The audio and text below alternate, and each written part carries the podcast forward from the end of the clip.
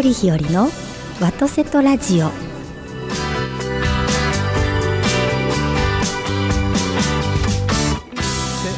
おはようございます。森日和でございます。いつも皆様お聞きくださりありがとうございます。ビリーさんおはようございます。どうもおはようございます。いやー今日も爽やかな寒い朝ですね。寒いっすよね、本 本当に寒く寒い日々が続いておりますが、ビリーさん冬は好きですか、当。い。や、ダメなんですよ。1ダメ？月生まれなのに、え？あの5年前から1回ね、心臓悪くしてから、はい。はいもう寒いのがもう苦手で嫌で。ですか？はい。や私の持論が覆されますね。っていうのは、はい。冬生まれの人は冬に強いとい。思ってた言い切ってきましたけどダメダメ違うんですね。夏も嫌いやけどね、はい。暑いのでもまだ好きですね、その南国の方が僕は。ねハワイも好きとおっしゃってらっしゃいましたよね、い、やーなんか私もなんかこう今ねいろんなまあお仕事させていただいてますけどいろんなところに行ってみたい気になってきましたね。おお、はいはいはいうんハワイもはい。もちろん好きですし、はい。何度かしか行ったことないんですけど、うん。でやっぱりいろんなところに行っていろんな方と勉強というかお話ししたいですね。日本国内はすべての都道府県行かれました？行ったみたいなんですよ。じゃあ大丈夫です。僕も行きましたから。はい。行ってるみたいですね、この前そういう話題になってうん。調べてみたんです私行ったとこないんじゃないかなと思って、はい。行ったことないところがあるんじゃないかなと思ってですね。ありませんでした。あ見事に。ね。はい、はい。行ってまいりました。でももっともっと日本のことを知りたいっていう気持ちも強くて、うん。なのでそういうことに時間が費やせるような、あのータイムスケジュールといいますかにしていけたらいいですね。なんかこうもう少し余裕を持ったうん。はい。時間を管理をしていきたいなと思いますね。この時期沖縄はねまだそんなにこちらほど寒くないですから。はい、、はいいですようね。んねえ、沖縄は国内ですからすぐ行けますね。ハワイだとうん。やっぱりちょっと遠いですね。あのこのスタジオの近くに神戸空港ってあるじゃないですか。はい。神戸空港からもう定期便沖縄出てますんでね。あ、沖縄に？はい。なんかずっと出てるんそ。れはいいですね。はい二時間ぐらいですかね。そうですね。2時間ちょあっとっとで。いう間ですよはい、いやいいですね。うん私飛行機好きなんですよ。飛行機の方がいいのね。すごい高所恐怖症ですけど、はいはい飛行機は大丈夫うん。なんですよ。そうかそうか。ねえはい。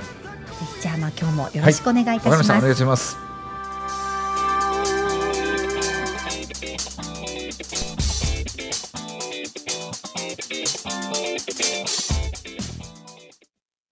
FM Geek.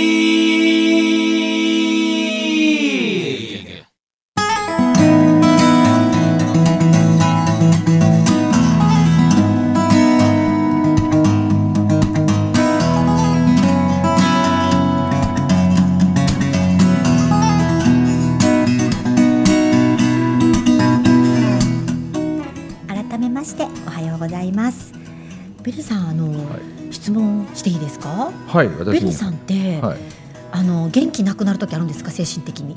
精神的に元気心ががない時。元気がなくなる時ってあるんですか？ありますよやっぱり。ええそういう時どう復活するんですか？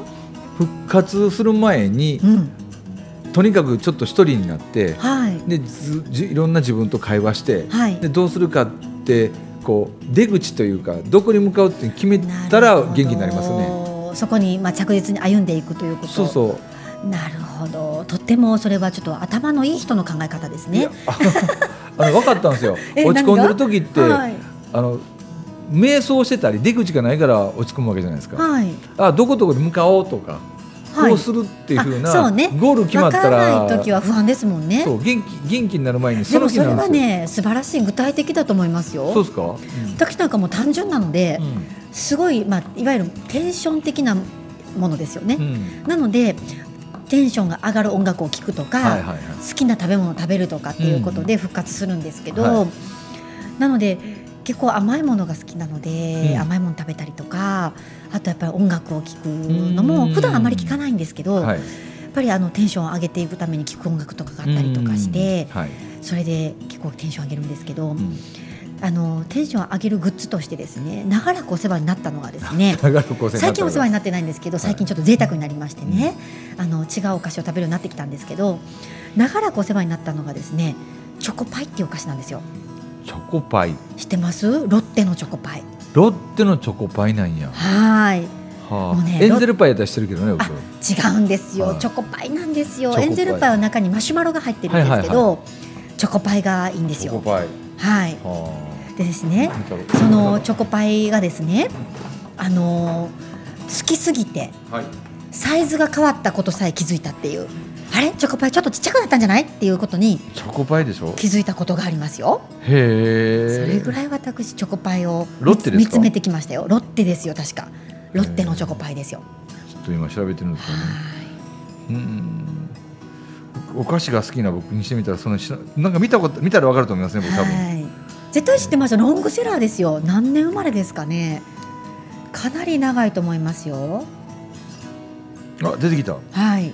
あチョコパイ。あ結構カロリー少ないんやな。あ本当ですか？はい。どれくらいです？でもねちっちゃくなったんです途中で。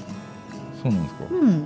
それに気づくぐらいチョコパイのことを見つめてきましたよ。長らく。えっとねロッテのチョコパイは、はい。あた高いね。1個あたりはい。32g で163カロリおおでも一個食べたらまあまあお腹いっぱいですからね。ーねただどんなんか画面が出てこないのわからあない。です本当ですか？待って待って待ってああーこれうちのちびが好きなやつやん。そうですよ、はいはいはい。みんな好きですよ女子は。そうだそうだ。これ好き好き好き好き。あこれねどっかでだから聞いたことあるもんとったんですよ。そうなんですよ、はい。もう常にファミリーパックを買いますよ。9個入りファミリーパックを、はい、そう。で日持ちするから常に冷蔵庫に入れてたりします、そうなんですうねんははわかりましたわかりました。はい。うちの娘買ってます買ってます。いやーもうねこれは女子好みですよ。女子がいいんですか？そうテンション落ちた時に食べるんですか？テンション落ちた落ちた時食べますね。だから何度となくチョコパイに救われてきました。あそうなんですか。はーい。女の子っていいね。はい。はい。そうはい、もうそれでもうテンテンション上がります。結構単純ですね。あとはもう寝たら忘れるっていうところがありますが、その割にはやっぱ打たれ弱いんですよね。その割には打たれ弱い、うんはいはいはい。結構繊細なんです私。うんうんうん。それわかりますわかりす。ますか？はい。だからあんまりあの傷つかないように生きてる選択肢をしてる中で、うん。でもやっぱりあの強くなりたい気持ちもあるので、強くなりたい。うん、うん。なのでそこに向かっていく時もあるんですけれども、まあ日によりますね。そっか。食べ食べたらまあ僕も昔っていうか今もそうですけどなんかイラッとしたりとかなんかお腹いっぱい食べたらなんか忘れてたりするよね、あれはい、はい、と思います。なんかね、うんと思いながら、ただまあね考え方一つで、例えばイラッとしたりとか、なんかこう悲しい気持ちになったりする時っていうのは。その相手のことを大切に思ってるからだなと思う時があって、どうでもいい人との会話の中でイラッとしても別にあの続かないですよね。うんでも何かこうイラッとしたりとか悲しい気持ちになったりとかする時って分かってほしいと思う気持ちが背景にあったりとかしはいはいはいてはいはい。それだからそういう気持ちになるっていうことがほとんどなのでということはこの人のことを大切に思ってるからなんだななんて思ったりしますし、逆もね大切に思われてるからなんだなって思う時があったりしますね。うん。ねどうでもいい時にはそうはならないですのでね。意外な面を見たねでも。え？ひろいちゃんがテンション上げるためにチョコパイを食べるそう。ですそうなんですよ、はだって私何ヶ月か前話しましたかね。あのいろいろ勉強が好きでですね、うん。あのいろいろ勉強するんですけどある時地球の始まりの話をこうまあ動画で見る機会があって、しゃ見てた時にずっと、まあ、いわゆる人間じゃない生物の発展をまあ見てきてですね、はい。最終的にようやくエンジンが出てきてっていう時にエンジンさんはまだ脳みそが500ミリリットルしかなかったとか言って。うん。でその時にあの出てきた、まあ、女の子のおエンジンさんお猿さんの人間の方がですねいてですね。でその方が一人で、まあ、ストーリーがその動画の中にできできてて、まあ、作られたストーリーなんですけど、うん一人で生きてるとやっぱりなかなか生きていけないのである群れに出会ってうん。そこに仲間に入れてもらうと、うん。で群れで動いていくんだけどその時はまだ農耕民族じゃないので定住できないので、うん。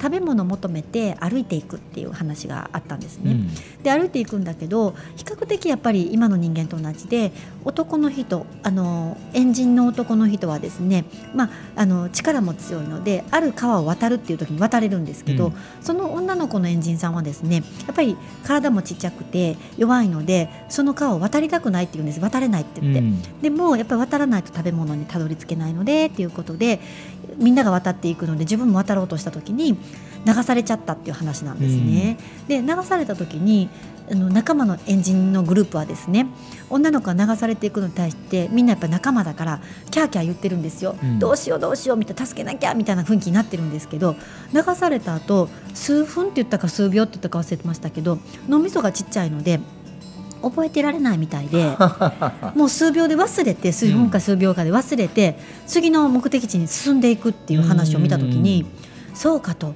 今悩めることも脳みそが発達して容量も増えて、覚えていられるからなんだなと思った時に、ありがたいなと思って悩めることってありがたいなって思ったんですよね。脳みそからくるか。はあ、いいですね。悩めることって覚えてるからなんですよね。覚えられなかったら悩めないんですよね。はい、そのですよね。あ、ありがたいなと思って。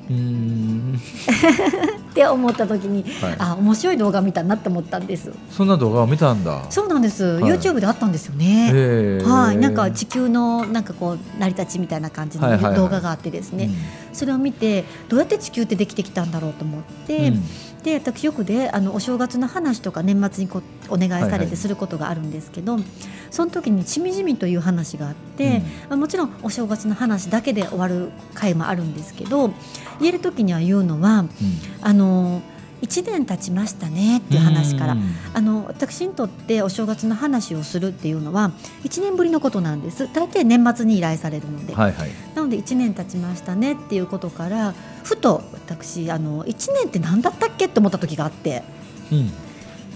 1年って何だったっけと思って、でふうと考えて1年っていうのは、まあ、地球は自転してますと、うん、そして公転もしてますと、うん、でおそらく公転のある地点から太陽の周りをくるっと回って同じ位置まで来る、うん、その時間のことを誰かが1年って名付けたんだなと思って、うん、なのであの1年っていうのはつまりあの公転を一周してるっていうこと、はいはいはい、で地球の歴史は45億年とも40億年とも言われるんですけどそれぐらいあるっていうことは、うん地球太陽の周りを、ままあ、例えば地球の歴史が45億年だとすると45億周回ってるってことだなと。はいはいはい、で、うん、その軌道っていうのはあの45億周今の地球が存在するっていうことはこれからも何かね大きな隕石とかが当たって当たって地球が潰れることがあるかもしれないけれども、はい、今のところ存在するっていうことは、うんあの奇跡に近いというかね、うん、45億周小さい隕石に当たってるかもしれないけれども、うん、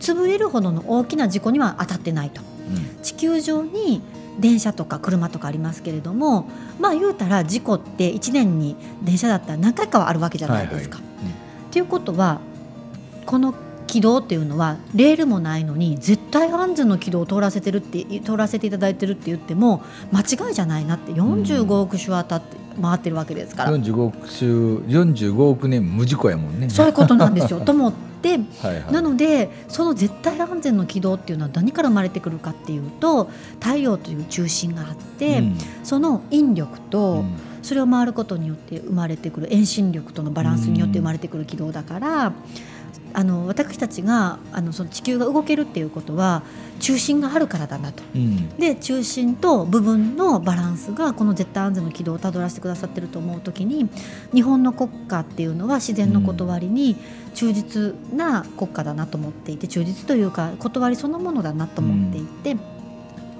あの地球は中太陽という中心を持ってるからこそ、うん、あの、うん、日本は中心があるからこそあの絶対安全長く歴史がつむがつなぐことができてるんじゃないかと思うところがあってじゃあ中心って何かって言ったら天皇陛下だな天皇陛下がいらっしゃるおかげで、まあ、私たちの幸せを祈ってくださってるおかげでって言って私たちも天皇陛下ありがたいなと思いながら、そして私たちのことを幸せに祈ってくださいお互い様、まあ、おかげさまがあるからこそ長く続くんだなと。自然の断り通りの国体なんだなと思うっていう話をお正月の話の前にすることがあったりとかして、うん、でもじゃあ私たち今若い方々が動きにくい世の中になってるみたいなこと言われますけど、うんそれはもちろん時代法は、まあ、豊かな国だからこそね動かなくていいのかわからないかわからわからないんですけど中心が持たせてもらえてないっていうことも考えられるなっていう思うところもあるっていう話をすることがあったりとかして。でその話をしてるからこそ本当に地球は絶対安全なのかを知っとかないといけないなと思ってそれで地球の成り立ちの動画を見たんですよ。はいはい。その最後の方でその演じの話があったっていうことなんですが、はいはい。その動画曰くうん。地球はぶつかってたという隕石に。あっちこっちにでしょそれがね、ちっちゃい隕石じゃなくって、うん。地球ぐらいの大きさの隕石に当たっていて今の地球になってるっていう話だったんですはあ結局は。っていうのは今の地球の大きさよりも地球は半分ぐらいだったらしくって。もうちっちゃかったの？はい、はいはい。そして地球隕石がぶつかったどっちがまあ隕石っていうことことはまたねあの議論になると思うんですけどお何か別の星とぶつかったことによってグオングオングオングオンってその映像にはなってたんですけどぐるぐるぐるってあの水飴をあ一つの飴にしていくかのようにですねなってうん。一個の地球になってるんですよ。なのでぶつかったことによってこの大きさになってるんですよ。でこの大きさになったおかげでこの軌道になってるみたいなはいはい。感じだったのでうん。本当奇跡の連続だなと思って。そうなんや。はい。うん。で人間が生まれてくることも奇跡のあんあの奇跡の連続で、うん。例えばある時期最初魚類なんですけど私たち、はいはいはい。お魚さんが地上を歩いたことによって地上というかその水面の水の下のちち地面ですよね。うん。を歩いたことによって足になったみたいな話になっていて、その歩くってなったのはある時この植物がいっぱい倒れてっていうか、こう枝が落ちてその水の中を泳ぐよりも歩いた方が早かったっていう現象になったから足ができたって話を聞いた時に、うん。えーって言ってもしそれがなってなかったら私たち足生えてなかったかもしれない。本当に奇跡の連続で私たちが今に至っていて、うん。っていうことはやっぱり私たちの命っていうのは奇跡もう存在そのものが尊い。うん。もん。だよねもんなんだなって思わされたっていうことの中にそのお猿ちゃんの話があったんですけど、うん。そうそうそう。そうなんや。面白かったですね、そんなん YouTube でやってるんや。やってました。はあ。はい、で YouTube って不思議なのはこれあなた興味あるでしょみたいなのが表に出てきますよね。私は何を今まで検索してこれが表に出てきたのかなと思って、うん。その YouTube ってわざわざ私は検索したわけじゃなくってたまたま上の表面に上がってたのではい。押してみたっていう、はい。興味があったので押してみた。そしたら地球の成り立ちについて動画を見せてもらったっていうことなので、私は何を見ててこれを YouTube さんはあなたこれ興味あるでしょみたいな感じで出てきたのかなっていうのは疑問なんですけど。それはなんか検索なんかのキーワードに引っかかってんじゃないのそういうことですよね、うん。私は何かを今まで地球とかいやー期限とねかなんやろなんかそんなんじゃないのかあと不思議なのはねなはい。偶然だとは思うんですけど決して検索はしていない。はい。でもさっき話してた会話のキーワードが YouTube なり検索ワードに出てくることっていうのがあって、うんそれはちょっとドキッとしますね。え盗聴ですか？とか思う時があったりします。か勝手にパソコンをね誰が動かしてるかそうそうそうそうそうう。ん。っていう思う時はあります。はい。はい。そうなんですね。うん。そうなんですよ。いやいやそんなはい。難しいやつを見てたわけですわ。いや楽しかったですよ。そう。はい。うん、なんかあの都市伝説とかありますけど、うん。あんまり興味ない方なんですけど、でも事実は知りたくて、うん。なのであの事実はあの勉強しようと思うところがあるんです。うん。でその中にあのオーパーツっていうあの発掘物があって、うんこのこの地層にあるはずがないものが発掘される時があって。おでーもそれって発掘されてるので捏造してない限り事実じゃないですか。うん。じゃあなぜその地層にそれがあったのかっていうことに関しては、うん。とても興味があって、はい。でそのオーパーツっていう単語自体も知らなかったんですけえどそうなの？え知ってます？オーパーツは知ってますよ。なんで知ってるんですか？えなんでなんかあの不思議のやつとかはい。昔からあったじゃないですかオーパーツ。いや私知らなかったんですよ。オーパーツもねユーマも結構ね最近の言葉やけどはい。そうですか。であの知り合いがね、はい。あのオーパーツが好きで、なのでそのか単語を聞いたんですね。で最初はうーんと思ってたんですけど、あのよくよく見て調べてたら、まあ、普通にあの事実として発掘されてきてるわけですから、うん、じゃあなぜそうなのかっていうことと、うん、それをやっぱ見てみたいなと思って、うん、でその友人がオーパーツのまあケインと呼ばれてる世界的に有名な方がいらっしゃるんですけどその方と知り合いで今度ね日本に呼ぶことになったんですよ。その方を。その方。えー、はい。で日本のあので展示会をしていただくことになってオーパーツを持ってきてくださるんですよ。うん。あね、ちょっと楽しみにしてるんですよね。2月にするんです。オーパーツ。なんでビリーさん知ってるんですか？いやオーパーツって言葉ぐらい知ってるでしょ。ええー、本当に有名なんですね、うん、そうですか。なんかね水晶のドクロとかがあってそれも持ってきていただけるようにお願いしてて、うん。なんかねチャネリングできる人はねなんかねあのあれですよ。あのその水晶からですねなんかが水晶が歴史を語ってくるっていうふうに言われるんですよね。あそうですかって言って。うんおっしゃってました。あとアメリカの1ドル札に書かれているピラミッドの上に見る、うん、あれもオーパーツらしくて、はい、あれも持ってきていただけるみたいなことをおっしゃってくださってましたね。それ持ってらっしゃる方がにお願いをしてくださって。はい。今年はそっち系も行くわけですね。そっち系ってどっち系ですか？そのオーパーツとかそういう。ね今回ねご縁があったので、はい、ぜひあの興味がある方には見ていただきたいなと思って。興味ある人多いですよ。見たいですね。めちゃくちゃ多いですよ。はい。私も全然知らなかったので、うん、でも本当に面白いなと思って、うん、でやっぱりね遺跡なので、はい、やっぱり過去のね事実を知ることができる歴史なので面白いなと思って。その過去の歴史で思い出したんですけど、はい、いつになったらこう本当のことを日本のことを僕らは知ることができるようになってくるんでしょうかね。どうしても、ね、最近うち娘が中学生でしょ、はい、あの中学生になると分かってきたみたいで「あのパパ」ってなんで日本の歴史ってあの明治から急にピュンと現代飛ぶの、っていう、はいね、細かくないですもんね。そうですね、うん。これはあの学校教育で習おうと思うのはちょっとまだ時間かかるかもしれないですね。でもあの調べようと思ったらやっぱ調べられると思うので、うん、興味のある方はやっぱり調べてっていうのは大事ですね、ね。うん、調べずに受け売りだけで物事を考えるのはもったいないなって思います。うんあの私もそんなたくさんは調べてられてないんですけど、うん、あのいろいろある中でも私は決して日本の歴史っていうのは恥じる歴史ではないので、うん、自信を持って調べていきたいなと思いますね、ね、調べていくとねいろんな今起こってることも、うん、本当のことなのか捏造されてることなのかオーバーされてるのかってよく分かってくる、ね、分かると思います、うん、それを知ってこそやっぱり海外に出てほしいとも知らずして出るのはとてももったいないなって思います、ね、あの相手の言われるままになってしまったりするとあの自分自身にも自信なくすので、うんもったいないなって思います。ね、うん、本当その辺はちゃんと見極めてほしい、ね、いやそうですね。はい、なのでやっぱり大人が知ってるっていうことが大事ですよね。うんうん、子供さんたちが質問されてこられた時に。あの答えられるっていうことが大事ですよね。大人たちにも知らない人多いですよ。多いですね。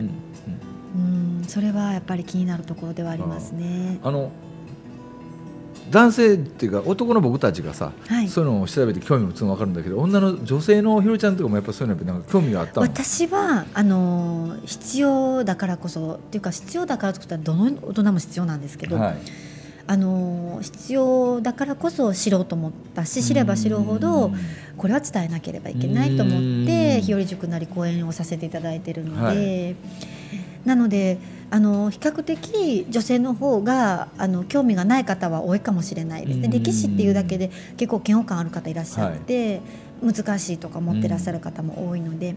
でも学び出すと面白いので、ね、学校の中学んでた歴史とは全く、うん、あの違う面白みがありますよね。その通り、ね、私は好きな方ですね。大好きです。そういうね女性の方とか言い換えるとお母さんがそういうのを本当のことを知ってたら多分いろんなこと変わるんじゃないかなと最近、ね、特に思いますけどね。いや本当そう思います、はい、お母さんとお父さんに知っておいていただきたいですね。はいうん、とっても大事なことだと思います。はい、そうか。うん。本人に調べさせて、今ネットとかそんなのも結構調べれるからね。そうですね。うん。うんいやあのやっぱり今を生きると言っても積み上げなので、うん、やっぱりあの知っておくことが大事だと思いますね。うんそうじゃないとやっぱり時に失礼をすることがあるなって思います。はい、うん、やっぱり例えば震災の時の台湾の方に対する対応とかもそうですけど、はい、やっぱりあの知っておかないと失礼をしてしまうことがあるなって思うところはあります。はい、うん、おっしゃる通りですよね。うん、はいなぜ、ね、台湾の方々がここまで日本のことを思ってくださったかっていうこともそうだし、うん、でそれを踏まえてあの国交のあるなしとかではなくて、うん、やっぱりしてくださったことに対して感謝の念を示すっていうことはとても大事なことなので、うん、やっぱり知るということは大事なことだなと思いますね。すね。はい。うんただその話も本当に先ほどね、まあ、女性がとか男性がって区切れるものではないんですけれども、うん、でも比較的やっぱり女性の方の方が興味ない方が多くてですね。で私は日和塾もともと始めた理由っていうのは今私たちが知っておかなならないことを話させていただきたいと。でそのためにそれだけではということで半分は礼儀作法の話、はい、半分は時事問題なのか歴史の問題なのか何でもその時私が大事だなと思うことを話させてほしいと思って始めたんですけど、はい最近はその趣旨をあの毎回は伝えてなかったのでね、うん、単発で来てくださった方とかが歴史作法の講座だと思って来られた時にその話を半分したらやっぱりなんとなく聞いてはいないんだけど引かれたんじゃないかなって思う時があったりとかしてなのであの最初からそのミックスなんですよっていうことではなくてそもそもそういう話しますよっていう回が持てたらいいなと思うんですけどそれも結構あの反発も多くて。なのでどちらかというと今やっぱり昨年末とかからそうなんですけど結構自分自身があの小さくなってる自分がいて、うん、それはやっぱりいろんな賛否両論があるというところに負けそうになってる自分もいてそうするとやっぱりあんまり出ていかないで今ねあの家に皆さんが来てくださって家の中でお話し会とかができたらいいななんて思うぐらい小さくなってた。部分があって強いんだけれども弱いみたいなところもあるのでただやっぱりこれは負けてはいけない、うん、しっかりとお父さんお母さんに伝えていかなければいけないところだなって思うことではあります。そうですよね。うん。この2018年のそういうきっかけもなんかあるような感じしますそういう場所が。そうですね、うん、男の人がねそういうのを語ってるとか口伝されてそれまだ伝えるって人多いんですけど女の人がねそういうの話す少ないですね、はい、少ないと思います。僕らでもひあ逆立ちしたって女性が女性に言うこと以上の説得力ってないので。うん。ねそうなんですよ。もっともっと勉強して、はい、あのしっかりと伝えられるようになりたいと思いますね。うん。ね、あの先週聞かなかったんですけど、はい、ちょっと残りあと3分切りましたけど、はい、2018年度の森ひよりさんとしての抱負というか、決意というかなんかあるんですそうですね。あの常にチャレンジだし常に神様任せなので、うん、何か決めるということもないんですけれども今目の前に与えられていることに対しては、うん、どんどんあのチャレンジしていきたいなと思ってますね。今、はい、目の前に与えられていることというのはあの大きく分けて4つあるかなと思っていて。で、まあ、一つはやっぱり子どもさんたちに本当の日本を伝えるっていうことですよね。それはやっぱりしっかりしていくっていうことがまず一つですよね。あとはあの海外の方がたくさん日本に来てくださっているので、はい、やっぱり海外の方に正しくというか本物の日本を見ていただいたり感じていただいたりっていうこと、観光の本当の意味ですね。光を見ると。その国のその土地のその地域の光を見ていただくような、あの場作りっていうのをしていきたいなと思うということ。あとはあのこれは私たちメンタルヘルスケアプログラムって言ってるんですけれども、うん、あの私たちの日常生活の中でリフレッシュしていただく機会として行ったことによってあの歴史なり日本の精神文化も学べる機会ですそれが神社に行くとか。はい。あのそういうことをあのリフレッシュの機会にしてほしいなと思ってます。山の中に岩倉とかありますけど山登りをしてハイキングをしてるんだけれども岩倉という日本の伝統的なという、まあ、精神文化に触れる機会も作っていくというような機会ですよね。うん。まあね、あと一つは、まあまあ、あんまり言うことでもないんですがその3つが一番今のところ大事なことかなと思っておりますのでそれはもうどんどんチャレンジして、ね、多くの方々にお越しいただけたらいいなと思ってます。私はね本当またひよりさんと会ってない方に会っていただいてそこからどんどんね広げていってい。ただいたりとか、はい。うん、そんな感じの年になるんじゃないかなって感じてますけどね。ありがたいですね、はい、ぜひ多くの方々にお会いさせていただいて、うん、なんかねあのたくさんねお会いすることによって失礼もあるかもしれないんですけど、うん、なんか精一杯なんかこう自分らしくできることをさせていただきたいなと思いますね。うん、先週も言いましたけど肉眼に見えないものを大切にしていくっていう気持ちが大事だと思います。はい。かりました。いや正月第2週にしてみたらいい話を聞けましたですね。いやありがたいですね、はい、こういう機会またじゃあ今年もよろしくお願いいたします。よろしくお願いします。はい